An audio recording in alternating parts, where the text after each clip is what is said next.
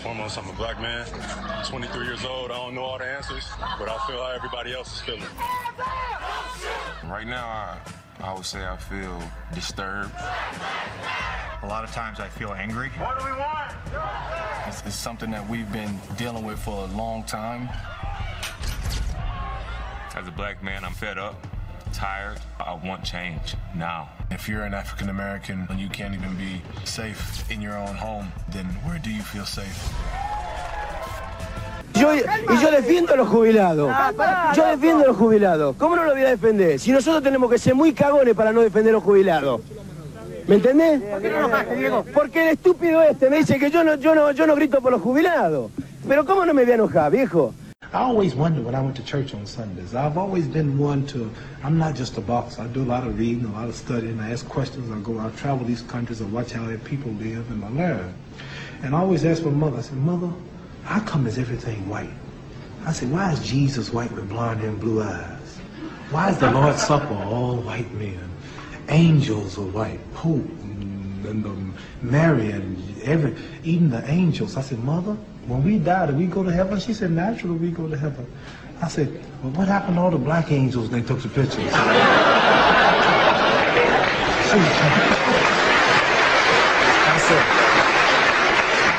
Hola, hola, hola, ¿qué tal Diego? Hoy sí, hoy sí veo el puntito rojo, la G, la R y la B de grabando, porque ayer nos mandamos un podcast terrible, terrible, le quiero contar a los oyentes, que ayer tuvimos un increíble podcast, lo terminamos de hacer y de repente nos dimos cuenta que no habíamos grabado, lo cual eh, nos no, no vamos a mentir, nos queríamos morir, Des- desestimamos el tema porque esas cosas que decís por algo pasan estas cosas. Entonces tomamos la decisión con Salgado, con Diego Salgado, con Diego Ariel Salgado, de hacer otro tema completamente distinto. ¿Por qué? Porque por algo no se tenía que grabar. ¿Vos, qué pensás? ¿Vos crees en estas cosas, Diego?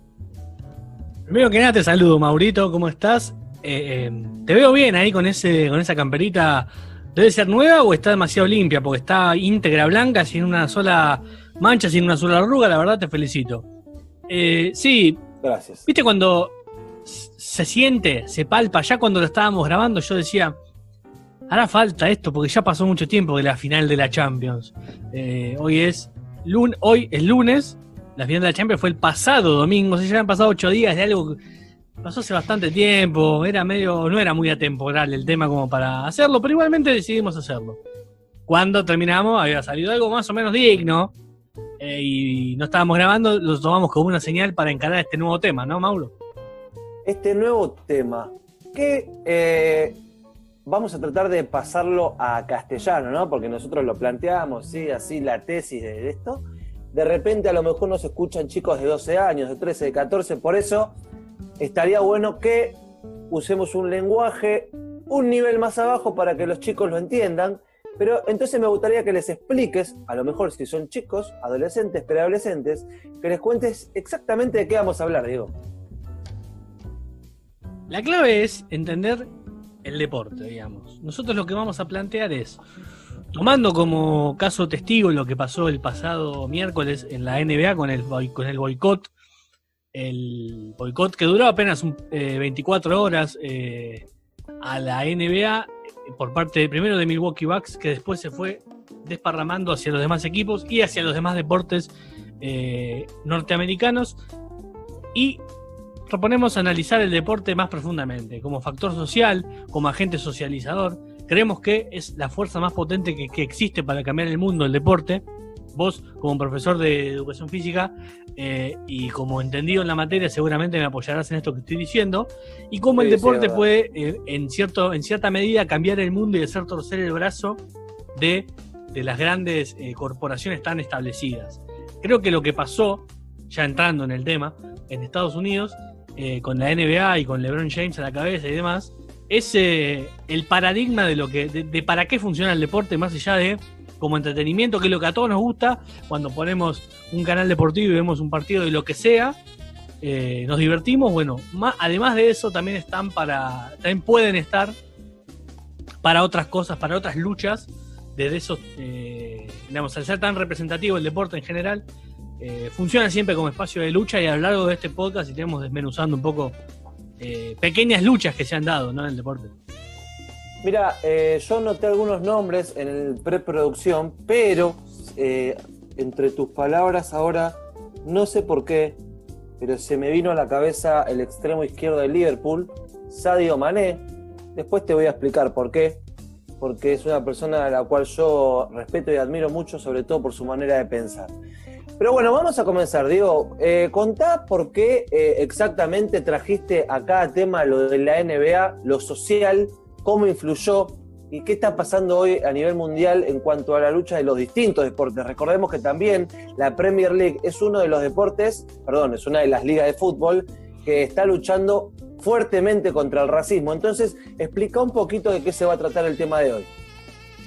Primero está claro que durante este último tiempo el tem- eh, la, la- desigualdad y principalmente el racismo fue creciendo de manera exponencial. Eh, por el motivo que sea, porque la sociedad está eh, un poco irascible quizás, o por, por el tema que sea, el racismo ha crecido un montón. El racismo como toda desigualdad y más en contextos de pandemia en el cual eh, es, es jodi- es- es jodido llevar el pan a la casa, mantener el trabajo y demás. En todas partes del mundo no vamos a puntualizar en ningún caso particular. Pero, tomando como caso testigo, como decíamos, Estados Unidos, el asesinato de George Floyd hace un par de meses y lo que pasó ahora con Jacob Black, que no, no murió por suerte, pero lo, digamos, lo mancillaron, lo cagaron a palos, como diríamos en la jerga nuestra. Esto derivó en que en la, jornada del pasado miércoles en la NBA, Milwaukee Bucks, el primer partido de aquel día, decidiera no jugar en- a modo de protesta por lo que estaba pasando en el país, eh, en el país de América del Norte, en Estados Unidos. Fue apoyado por Orlando Magic, su rival de ese día, y luego fueron eh, desencadenando en cientos y cientos y cientos de adhesiones a esa decisión.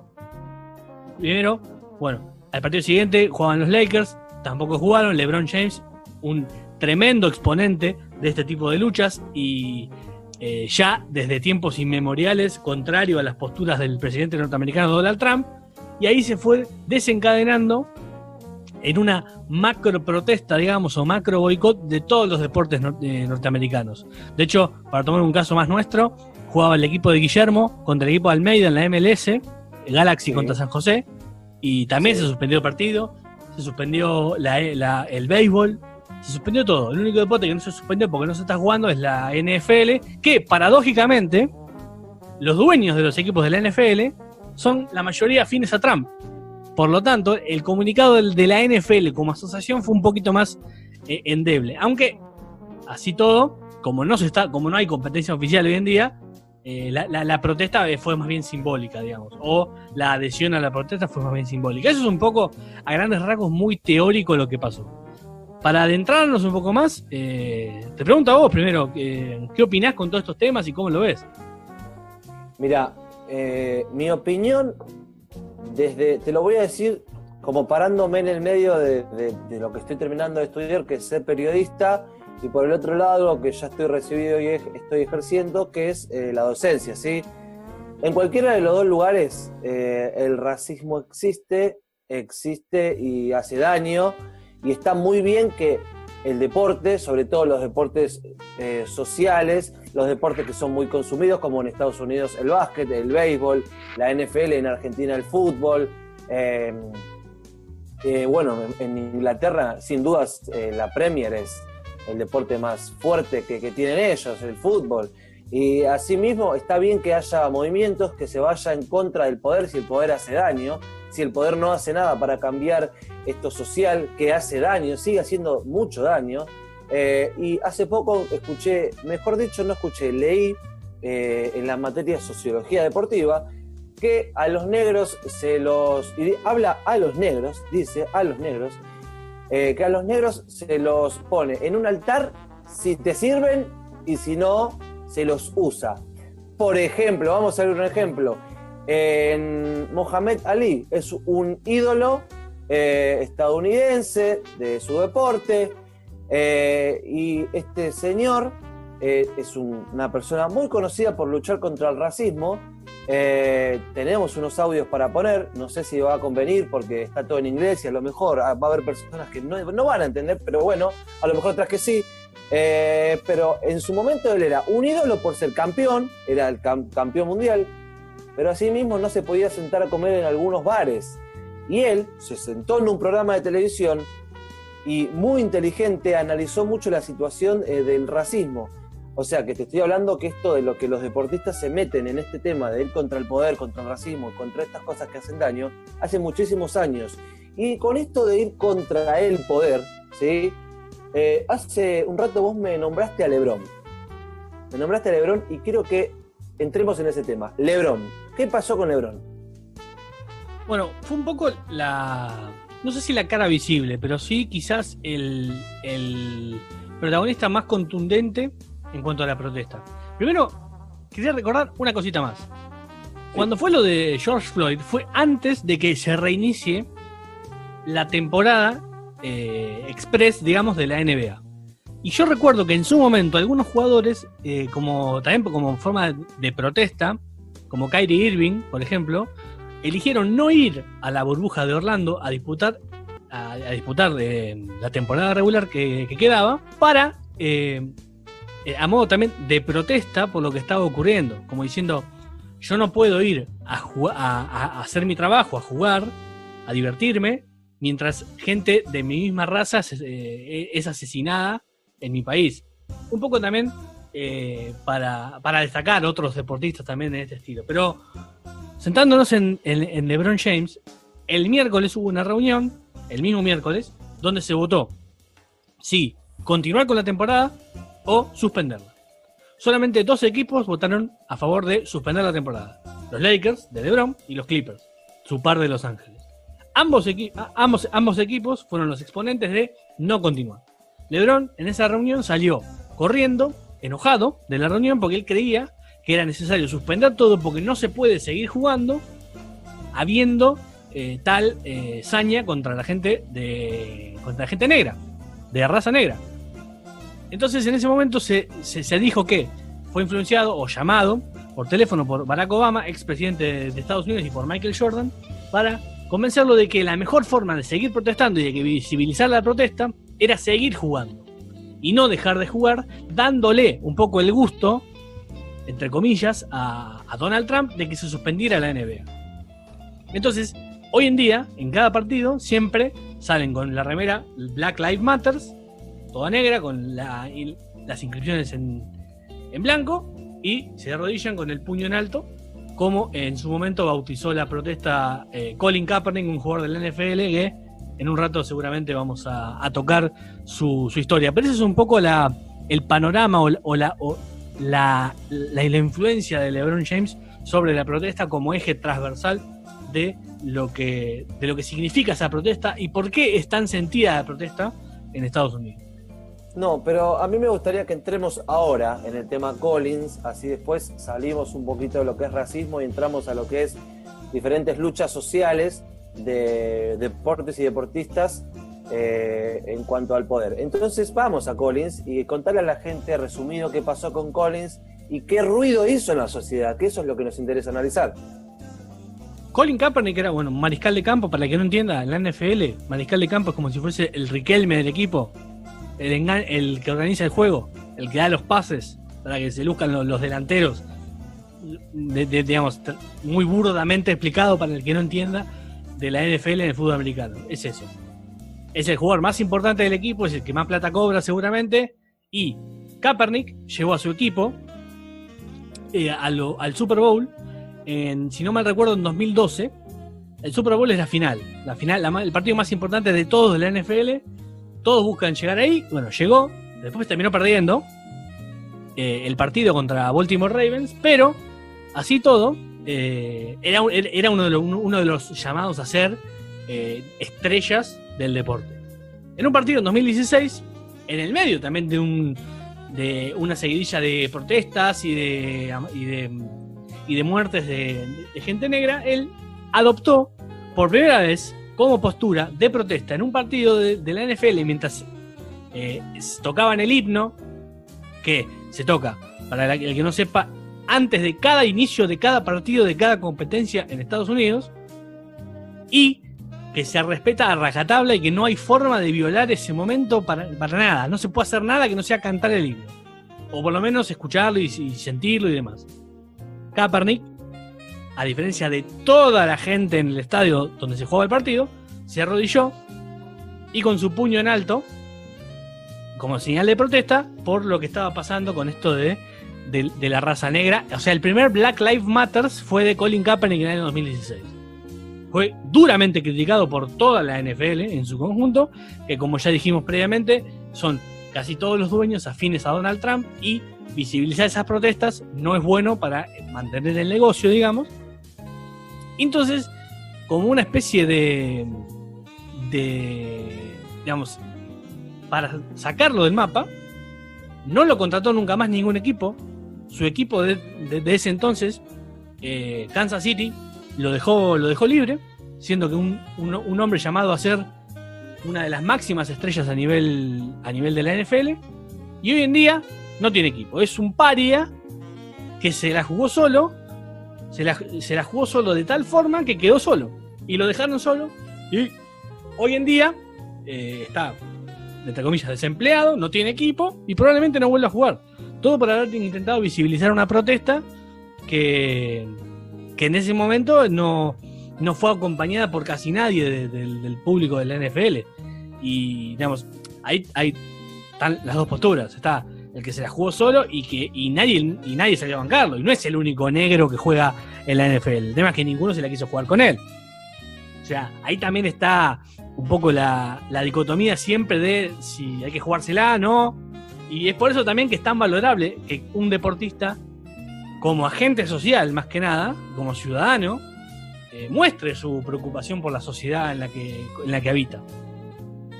Esto se me ocurre, no, es, no, es, no estoy acusando a nadie, simplemente te estoy escuchando y hago un análisis introspectivo. ¿Será que no lo quisieron acompañar eh, en aquel momento los eh, jugadores negros? Porque quienes pagan los sueldos son empresarios blancos. Es, es muy probable. Antes que nada, eh, me, me, quería corregir un segundito. Él no jugaba en Kansas City, jugaba en San Francisco 49ers, donde ah, jugaba perfecto. Joe Montana, otro mítico mariscal de campo. Pero bueno, co corrección hecha. Eh, es, es, muy probable que, que, te, que, tenga que ver con eso. Al fin y al cabo, un poco siempre eh, el deporte, en general, se rige por los intereses de quien, eh, de, de, quien pone la plata. Por ejemplo, ahora, nosotros para, para tener un caso más eh, más a la mano. Ahora Boca y River están con problemas en sus burbujas sanitarias, ambos con bastantes casos de COVID. Boca ya con algunos confirmados, River no tanto, pero se, se estima que alguno debe haber. Eh, y sin embargo, la Copa Libertadores arranca en, en, dos semanas. Este es un contexto para jugar la Copa Libertadores con todos, los, con todos los quilombos que hay y con el riesgo de viajar y demás. Alguno dirá, en Europa se hizo. Bueno, probablemente en Europa ya el pico de no, la pandemia haya pasado y tengan otros recursos que quizás en Argentina no tenemos. También en Europa se tuvo que jugar todo en Lisboa porque no se podía bajar de país a país. Y sin embargo acá se quiere hacer, pero bueno, eh, eso es, es, un poco lo, lo, que hablamos, lo que hablamos siempre, que siempre el negocio está por encima del deporte. Y es por eso que es tan sí. valorable que haya deportistas que se involucren en otras cosas, ¿no? No, yo quería continuar y creo que tocar por última vez eh, Estados Unidos. Eh, vos me nombraste a Jordan en la reunión de preproducción. A Jordan y su lucha contra el poder. Yo recuerdo de haber visto, creo que la mayoría de nuestros oyentes habrán visto The Last Dance, ¿sí? Recuerdo puntualmente, puntualmente, eh, un caso muy particular y que esto no es por supuesto, no es que queremos eh, hacer que sentir que solamente los discriminados son las personas negras, sino que, eh, y lamento tener que hacer esto, pero no voy a hablar bien de Jordan, hay una parte, eh, creo que es el tercer cuarto capítulo, que Jordan se lo ve claro cómo estaba cargando a, no me acuerdo ahora qué puesto ocupaba eh, el señor este que quiso echar a su técnico, ayúdame vos que sabes un poquito más de NBA. Eh, el tercer cuarto capítulo, Jordan en un entrenamiento está cargando, creo que era el manager del club. eh, Ah, a Jerry Krause, sí. Ahí está. Bueno. El manager, digamos, para argentinizarlo, el manager del equipo. Tú eres bajito, entre- y dice risas entre, claro, risas entre personas de dos metros, musculosos, cuando este muchacho es gordo, chiquito. Y bueno, la cara de, de- de- ¿cómo se llama? Discúlpame. Jerry Krause. Jerry no era de muchos amigos, estaba un poco ofendido. Lo que pasa es que no creo que se podría hacer mucho el, el loco ahí en- entre tantos monstruos, porque cobraba seguro con el más chiquito. Entonces, eh, el racismo, la discriminación, y esto es lo que a lo- la sociedad también debería apuntar a cuidar un poquito más. Los deportistas, así como hacen este tipo de luchas, después en el interior de sus equipos tienen también sus deslices. Eh, entonces quería hablar un poco de Jordan, de su lucha contra el poder. Eh, yo ahora te nombro este desliz que a lo mejor tenía cada tanto eh, Michael. Y, cuáles fueron las luchas de Jordan contra el poder? Recuerdo también que en un momento Jordan dijo, mirá, si se va el técnico me voy yo. Más ejemplo de lucha contra el poder que eso. Si se va el técnico me voy yo, no hay ningún problema. Entonces, ¿cuáles fueron las luchas de Jordan? Sí, creo que más que nada para, para enfocarlo hacia lo que estamos hablando, también en un capítulo de, Las Dance, él es cuestionado por eh, algunos pares eh, afroamericanos. Eh, recuerdo, hay, uno que escribe una, bi- una- una- una biografía sobre él que cuestiona duramente, en un momento eh, había una elección para senadores y él no apoyó a un candidato negro de Carolina del Norte para que vaya como senador en desmedro de uno con tintes, según lo que remarca eh, la serie, un tintes más bien eh, fascistas y demás. Y él no, no apoya públicamente al candidato negro y termina ganando el otro, el malo, digamos, por decirlo de alguna manera, entrecomillado. Y en ese momento él es cuestionado y él, él, él menciona que él, eh, él era un deportista, no alguien que se tenga que encargar sobre esa, para resolver ese tipo de cosas. Entonces su rol durante su carrera, digamos, fue, no fue muy activo. Y en general no es muy activo, no es una persona de dar recreaciones rimbombantes eh, sobre este tipo de sobre este tipo de, temas. Y bueno, es una postura, hay, hay, varias posturas. Digamos, está la postura de Ali, de pelearse contra todo el mundo, contra todo el poder, y hay, o Maradona, y hay posturas de otros que quieren pasar desapercibidos, y ambas son válidas. Eh, el tema es que probablemente como, como persona de- de tanto interés social, sea mucho más, eh, digamos, mucho más atractivo un deportista que se revela a uno que no.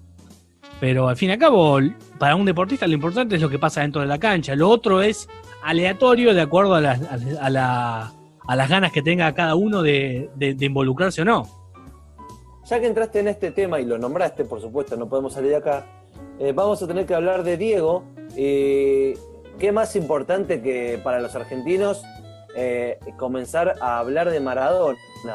Maradona que desde, desde tiempos inmemorables, eh, hablando de la FIFA, en contra de la FIFA, en algún momento se lo trató de loco, de drogadicto, no, que este, bueno, resultaron que la mayoría terminaron presos, así que el loco, el drogadicto, terminó teniendo razón. Eh, más que Diego yendo contra el poder para los argentinos, yo creo que no hay mucho más que Diego yendo contra el poder. Eh, siempre politizando, sin ningún problema. Cuando tuvo que hablar mal de Macri, habló mal de Macri. Esto no es, este programa no es estar bien eh, a favor de Macri en contra de Macri. Estamos describiendo lo que hizo Diego a lo largo de sus comentarios políticos, ¿no? Siempre del lado del kirchnerismo eh, y firme a su postura, en algún que otro desliz, seguramente. Esto es Diego, a veces lo amás, a veces decís qué estás diciendo, pero el tipo siempre con convicciones, contra el poder, y creo que también fue un poco lo que fue armando la figura de Maradona. Eh, comentémosle a la gente así medio por arriba cuáles eran las acusaciones que hacía Diego de la FIFA, Diego. Sí, bueno, desde tiempos inmemorial, inmemoriables, eh, antes incluso del, del Mundial 94, donde, digamos, eh, en- en- entra en, en- el punto más eh, alto de todos la, la crítica hacia la FIFA cuando él denuncia eh, un boicot, digamos, para sacarlo del mundial. Que de hecho él siempre dice que en Australia, cuando fue el repechaje en 93 para que Argentina vaya al mundial, no hubo doping, como que diciendo Argentina tenía que ir de cualquier manera. Después publicitaron el mundial con, su figura y cuando pudieron se lo sacaron de encima. Eh, que de hecho hasta el día de hoy hay, muchos, muchas cosas que no se viste, no quedaron muy en claro sobre la, muestra, sobre la enfermera yéndolo a buscar al centro de la cancha, pero bueno, historia conocida.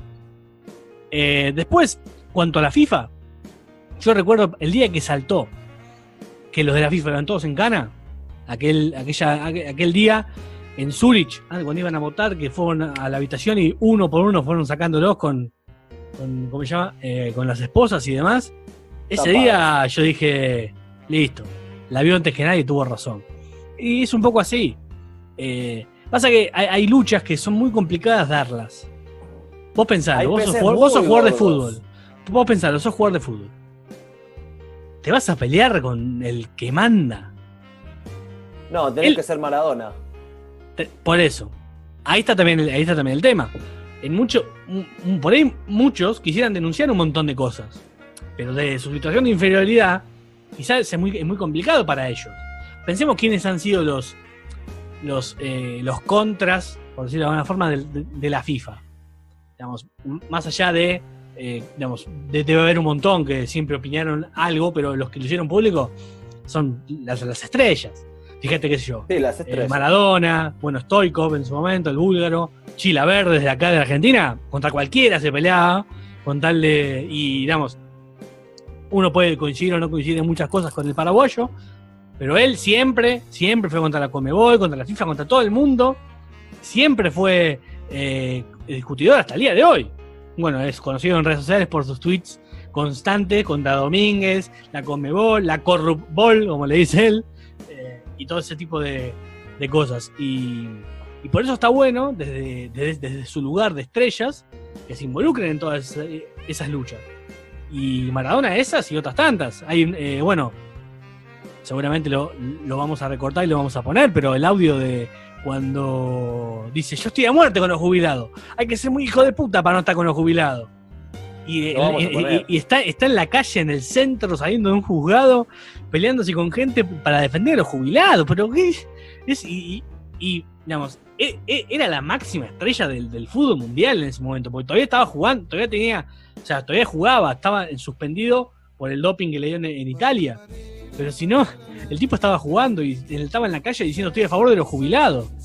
Hoy sí, es, es im- impensable que salga, no sé, Messi y con una bandera, que algo así. No porque no pudiera hacerlo, sino porque es irreal. En la calle caminando por Corriente y Florida.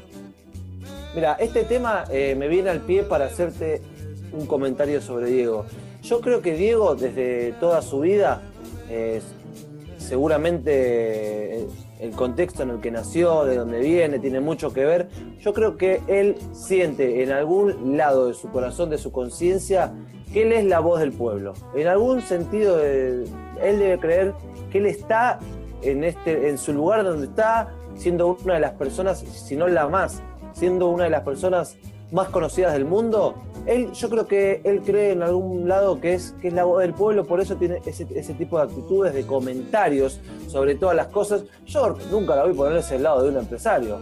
Siempre está del lado del pueblo. eh, cuando en el Mundial 90, en el Mundial 90, cuando vuelven con el segundo puesto, salen a la casa, al balcón de la Casa Rosada.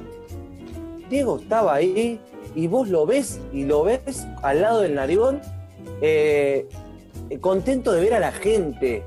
Diego jugaba en Argentina por la, por la camiseta, porque él quería representar a su pueblo. Y yo realmente le creo eso. Porque son actitudes, no son palabras, son actitudes.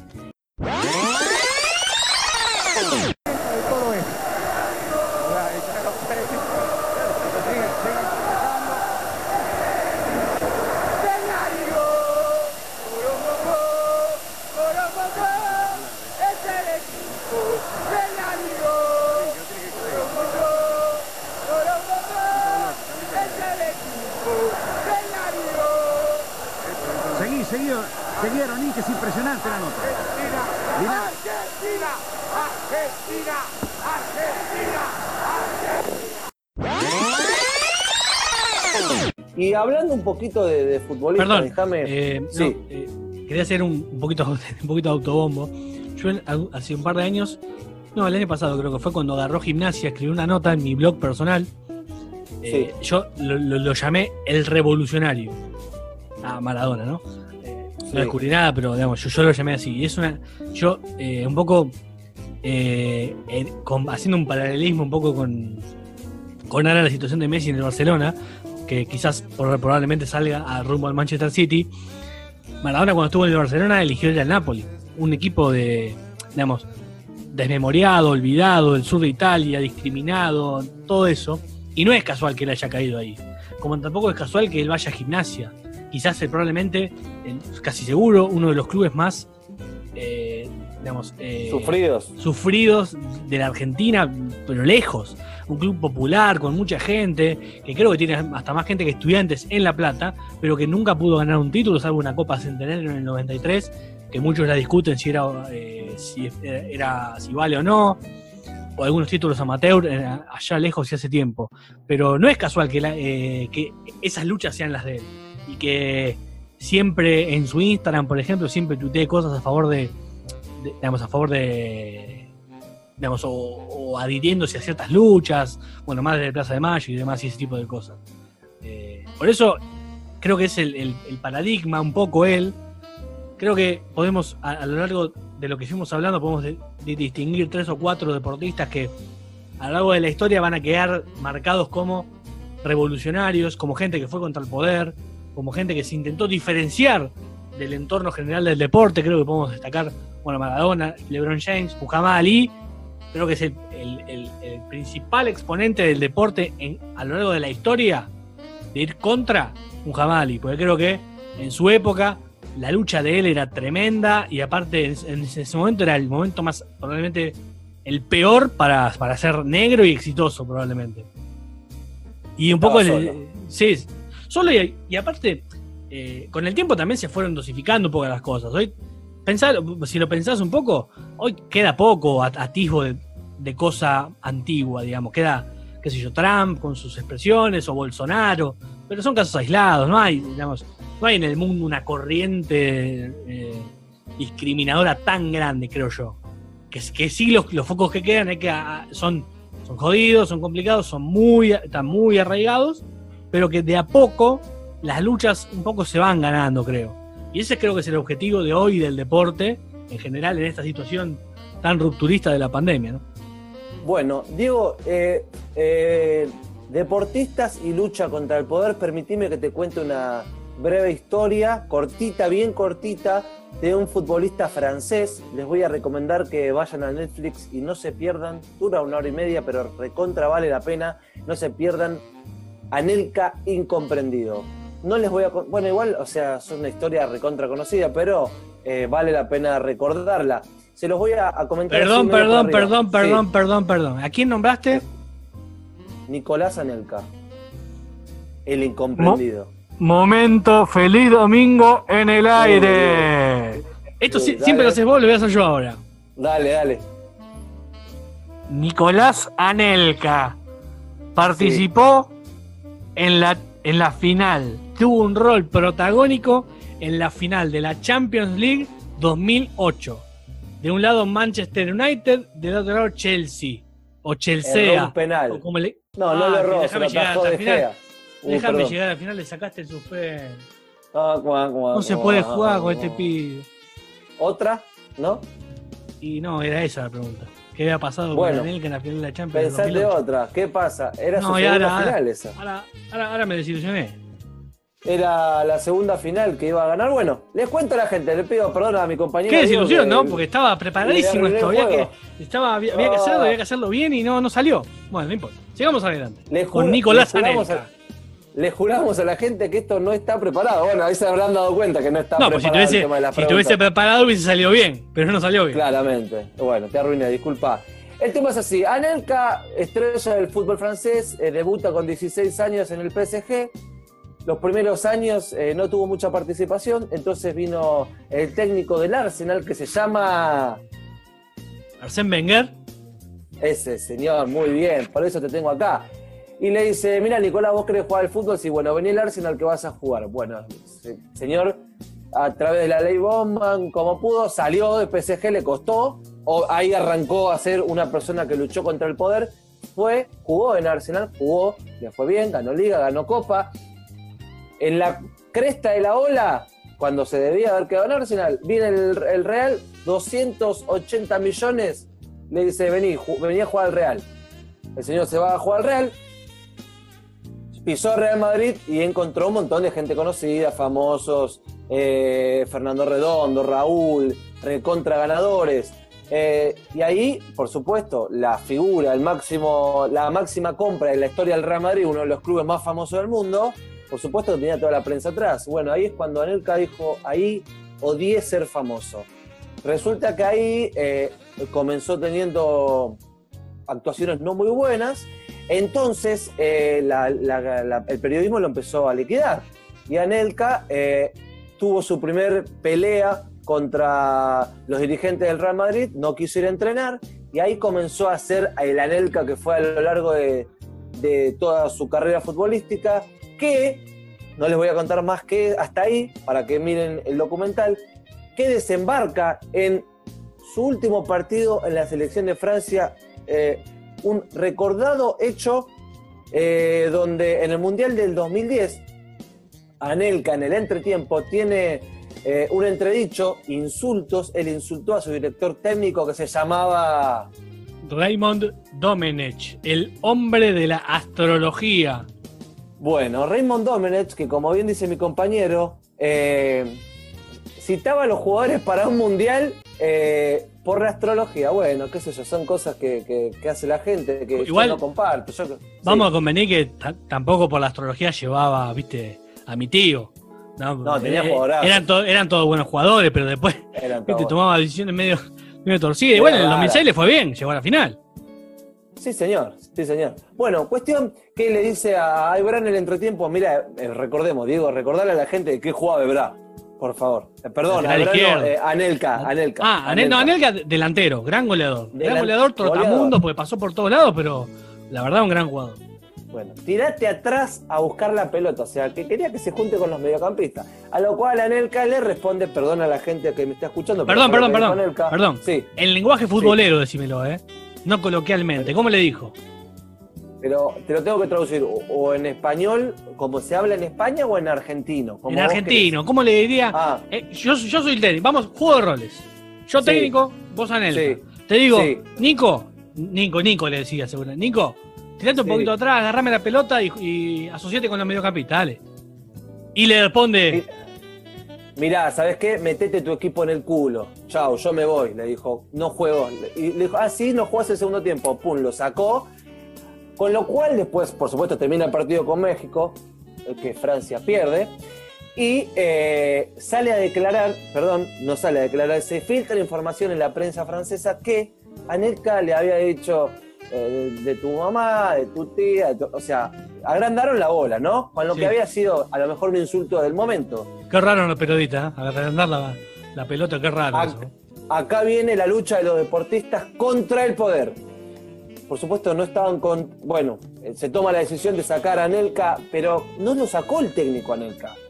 Lo sacó la Federación de Fútbol, la FIFA y, la, el gobierno francés. Entre los tres decidieron que Anelka no juegue más el mundial. Me parece un poquito exagerado.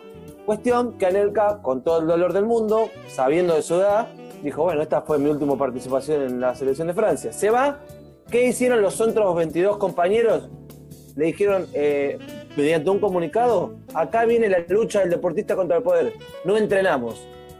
En el medio de un mundial, un cuerpo de jugadores, un cuerpo de futbolistas, decidió no entrenar en el medio de un mundial.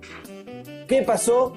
Ocho años donde la sociedad francesa despotricó contra Nicolás Anelka y resulta que ocho años después, el técnico de Francia sale a declarar que Anelka estaba diciendo la verdad, que no lo había insultado de tal manera.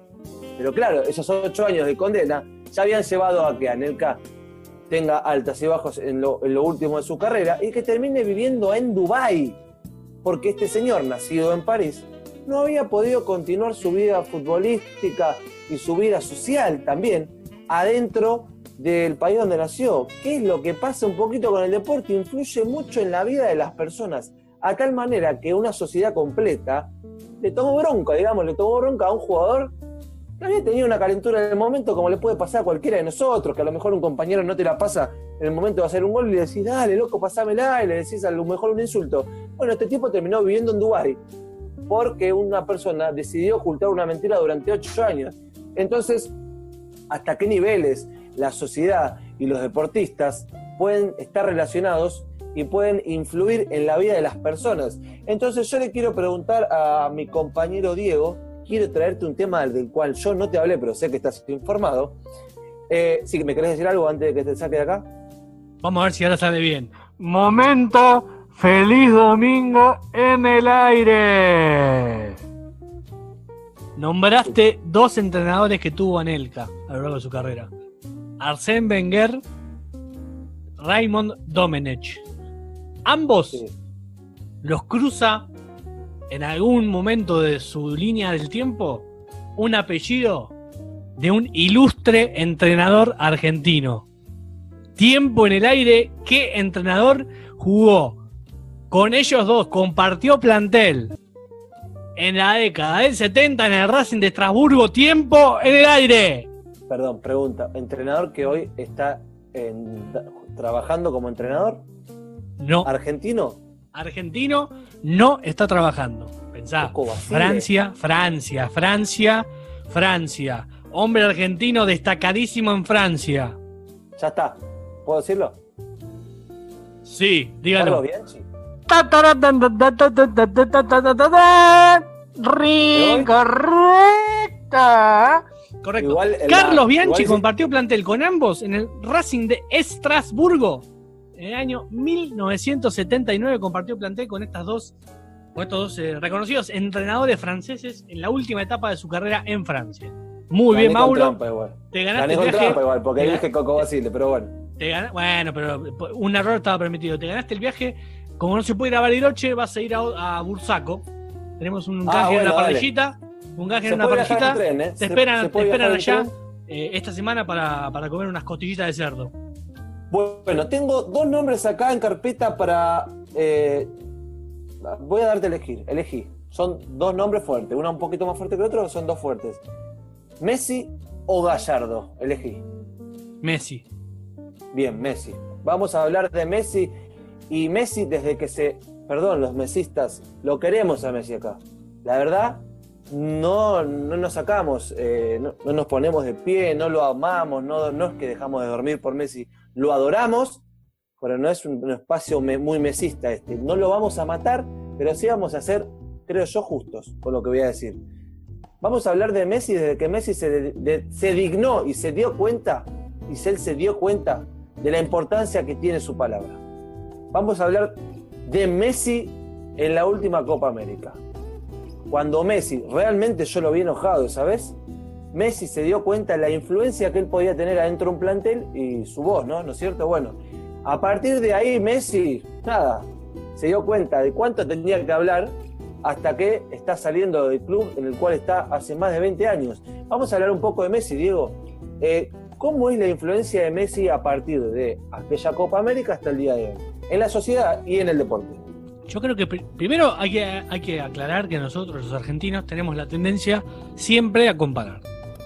Y a nosotros, Mal. como, co- como, como espejo, nos gustaría que, que Messi fuese como Maradona. Yo, yo me incluyo porque yo estoy, yo creo que es el momento de que salga de lo que yo denomino la cómoda y vaya a un equipo de verdad, a un desafío de verdad, no al Manchester City. Que compra lo que se, lo que se le ocurre, está Guardiola, que tiene un equipo armado, que lo único que tiene que hacer es ir, ponerlo ahí de win, win derecho, jugar, tiki tiki, gol, hace goles, seguro, seguro va a ganar la Champions, porque cómo no va a ganar la Champions el equipo que tiene a Messi, Agüero, De Bruyne, etcétera, etcétera. Y, bueno, y pero eso es una opinión mía. Yendo a lo que vos planteás, yo creo que eh, él, él, él fue muy, muy pacífico en- en- en general cuando él debería haber sido bastante más, eh, bastante más combativo, bastante más capitán durante, em, especialmente durante el último ciclo mundialista.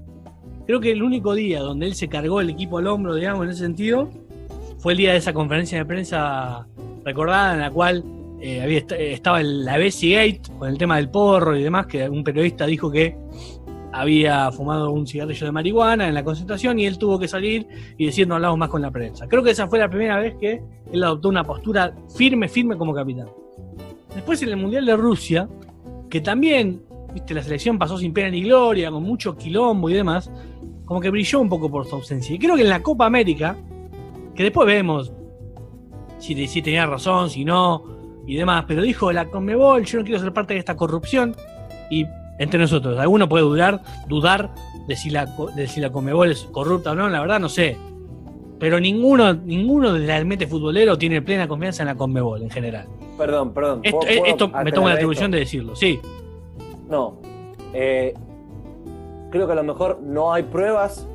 A lo mejor no hay pruebas, pero. Como dice, no tengo pruebas, pero tampoco sospechas. dudas. ¿No es lo que se dice así ahora? sospechas. Sí, señor. Ellos generan sospechas. Bueno, Desde que la, desde que este final de la, desde que la final de la Copa Libertadores se disputó en Europa, de ahí para abajo, cualquier cosa se puede esperar de la Conmebol. Así que, Sí. eh, digamos, al fin y al cabo, eh, puede, puede haber lugar por lo menos a la duda. Y creo que el principal rol de Messi en ese momento era justamente eh, pararse de manos, como se dice acá en el barrio, contra, contra el poder. Y creo que eso es lo que, un poco lo que se necesita de un capitán, y más de un capitán eh, en un contexto como el que vive Argentina hoy en día de reconstrucción a nivel de selecciones y demás. Que creo yo que se está yendo por el buen camino. Pero para eso se necesita un poco este Messi más combativo. Creo que también otro ejemplo de, de- de Messi combativo fue este último año en Barcelona. Tan turbulento, viste, con tanto, con tanto traspié, con tanta derrota y demás. Por ejemplo, cuando dice, así jugando así no le ganamos ni al Napoli. Como diciendo, prendiendo las alarmas en el Barcelona diciendo, no se puede jugar tan mal como estamos jugando. Dicho y hecho, dicho y hecho, tuvo razón, porque después, bueno, el 8 a 2 no deja dudas. Desde esos días que nosotros decimos que Messi se dio cuenta eh, de su figura, Messi haciéndole pecho a, a Medel, yo no lo veía de hace También, 10 años claro, sí. atrás. Con todo el respeto que Messi era una persona muy tranquila, un jugadorazo, la verdad que para mí uno de los mejores de la historia, sin ningún tipo de duda, pero eh, Messi haciéndole pecho a Medel habla de una maduración de él y de que él se dio cuenta la influencia que tiene él a lo mejor lo sabía, a lo mejor ahora lo quería demostrar a nivel mundial. Ahora es que se ve eso, se ve. Eh, ¿Podemos salir de Messi, Diego? ¿Me permitís salir de Messi? Bien. Eh, usted maneja este barco, querido amigo. No, eh, vos sabés que no te lo nombré, pero quería hablar de Gallardo y el COVID. A ver un poquito, a ver si sabés por qué lado voy. Comienza la Copa de la Liga y Gallardo, por supuesto, con el aval de todas las copas que ganó, la prensa lo ayuda un montón, lo defiende a rajatabla eh, y demás. Él con la espalda cargada de copas, bien seguro, dijo, no me presento, no juego, hay una pandemia, no quiero que esto siga, esto no puede ser.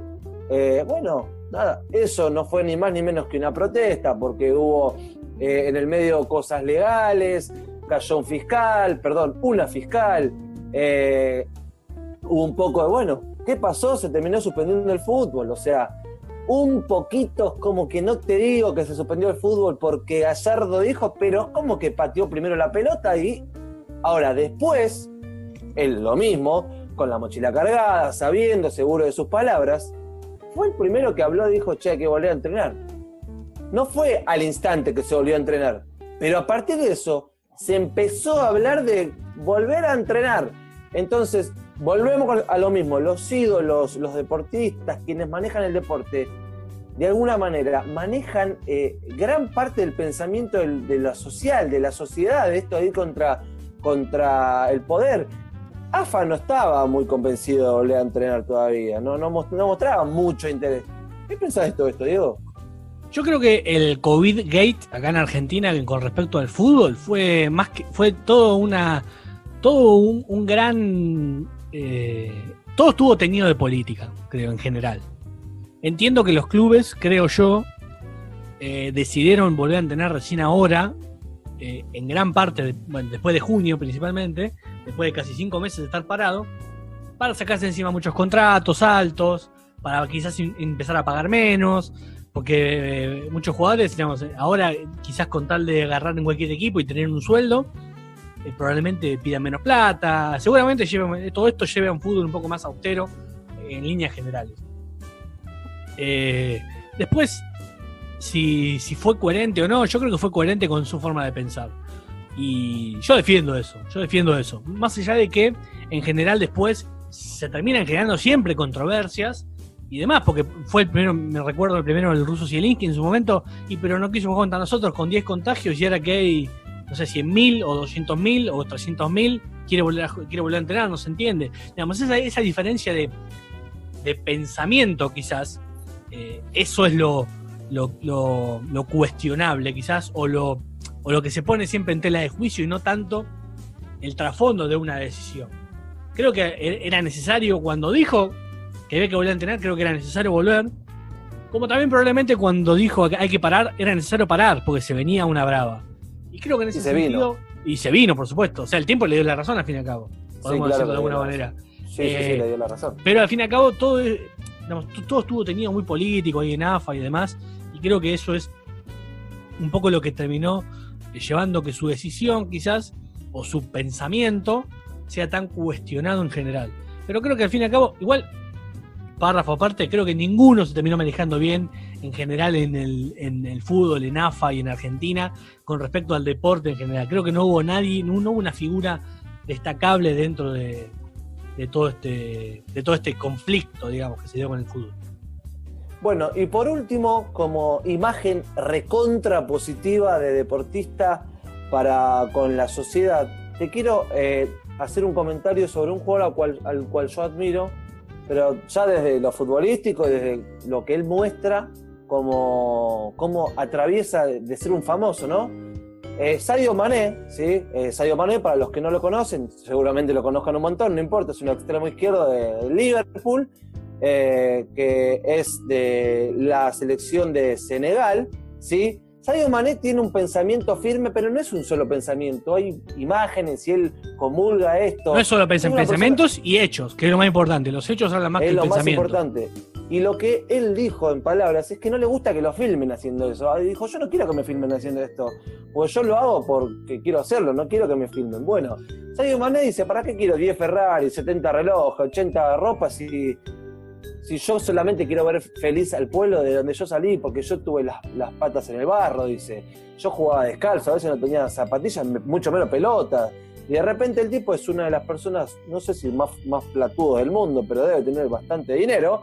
Y el tipo de repente, eh, eh, sus vacaciones, en sus vacaciones entre temporada y temporada, se va a, a Senegal y pone plata, construye estadios, construye, bueno, estadios no, canchas de fútbol, polideportivos, potreros, eh, viste a los chicos y co- eh, escuchaste dato, escuchaste dato. Eh, está casi chequeado, eh, 80% chequeado, pero contribuye con casi 100 familias con 100 euros por mes. Hagan la cuenta, es bastante plata. Bueno, 100 euros por mes a 10 familias.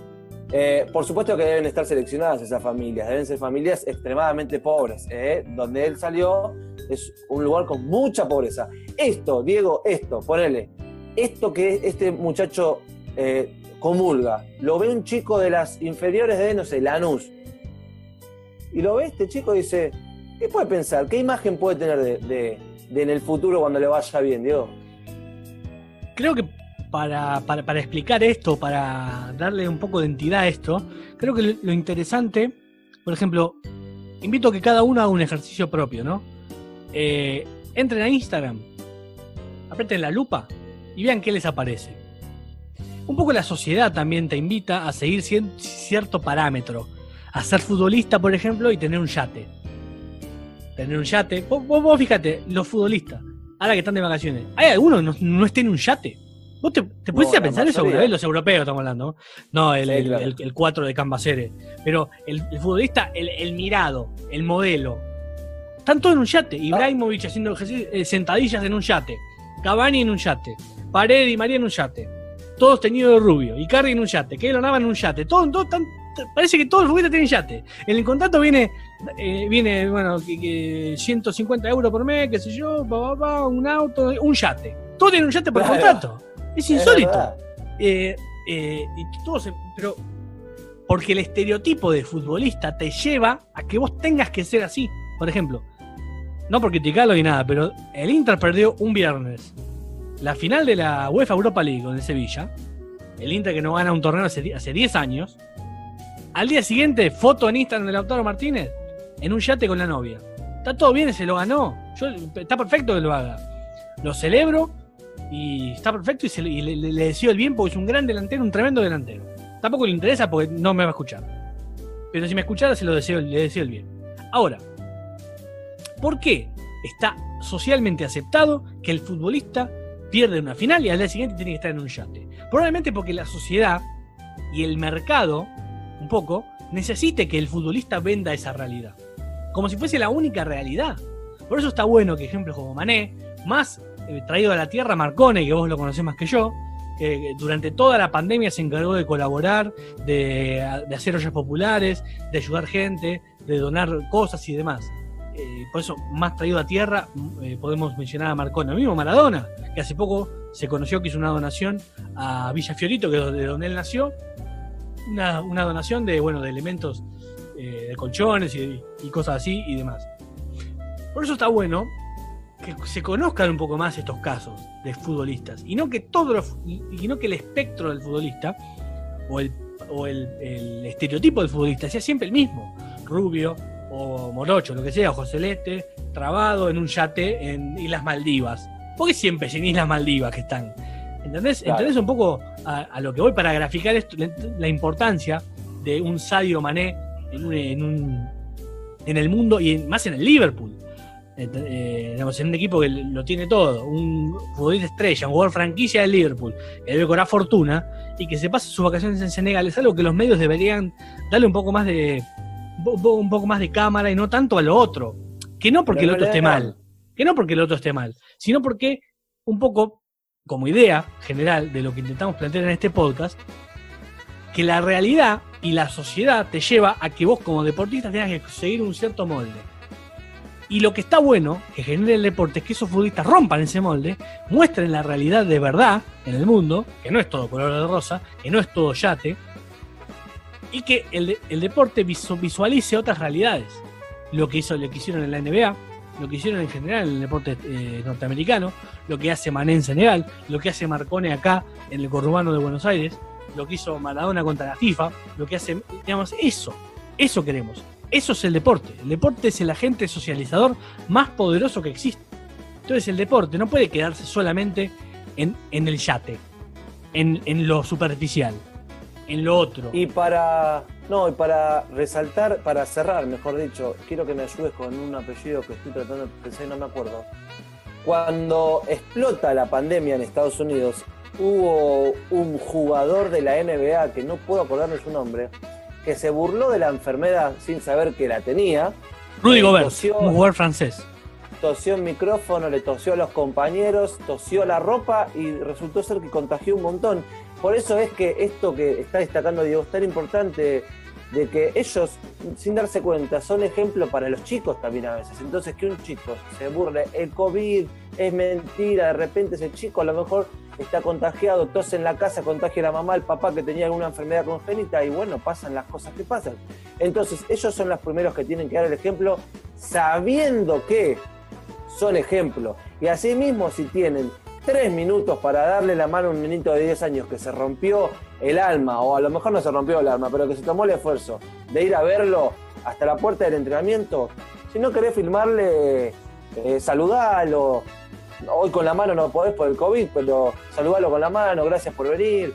Esas cosas me parece que hacen al deportista que llegaron a ser lo que son, porque la gente paga las cuotas sociales, porque la gente consume la tele, porque la gente los hizo quienes son, eh, deberían ser algunos un poquito más agradecidos con la sociedad, que saca lo bueno y lo malo. Y eso es lo que queríamos mostrar hoy acá. Ese es mi cierre. ¿Querés hacer algún comentario más, Diego? Tus palabras fueron perfectas, adhiero 100% y creo que está bueno como cierre.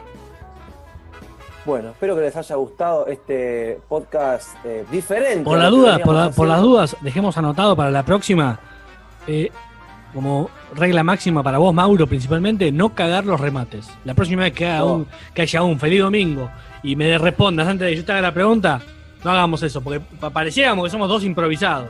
Y no es así. No, no. Y arriba a la izquierda tiene que estar el puntito rojo siempre, por favor. Eh, puntito rojo. Y ahora está, ¿eh? Está. Así que esto lo van a poder escuchar en, la, en Spotify y en todas las plataformas de, de audio en, en breve. Bueno, gracias a todos y será hasta la próxima. Adiós.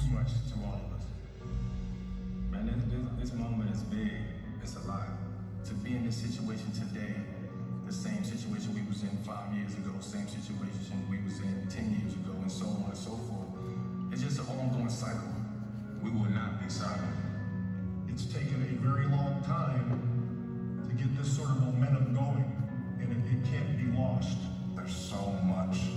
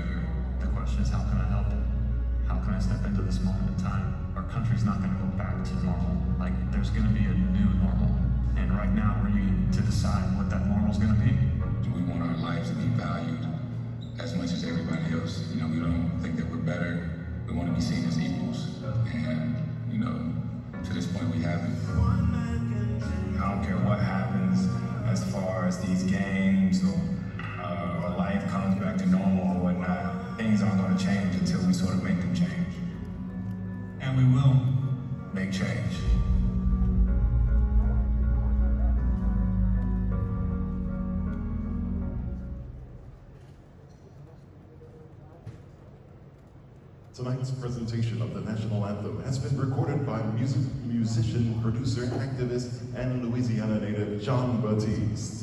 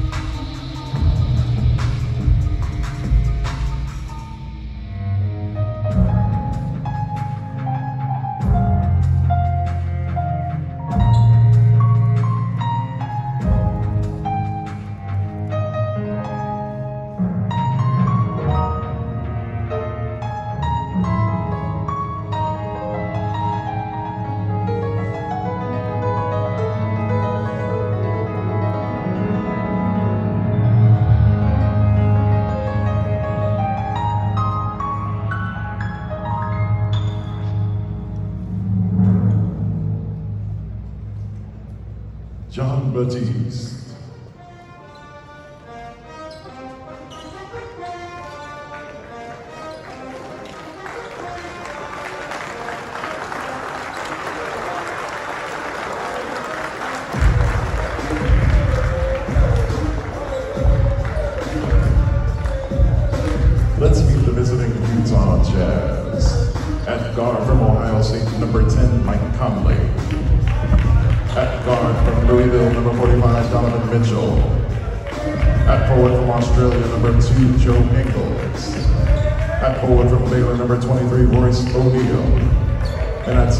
Ordinance number 27,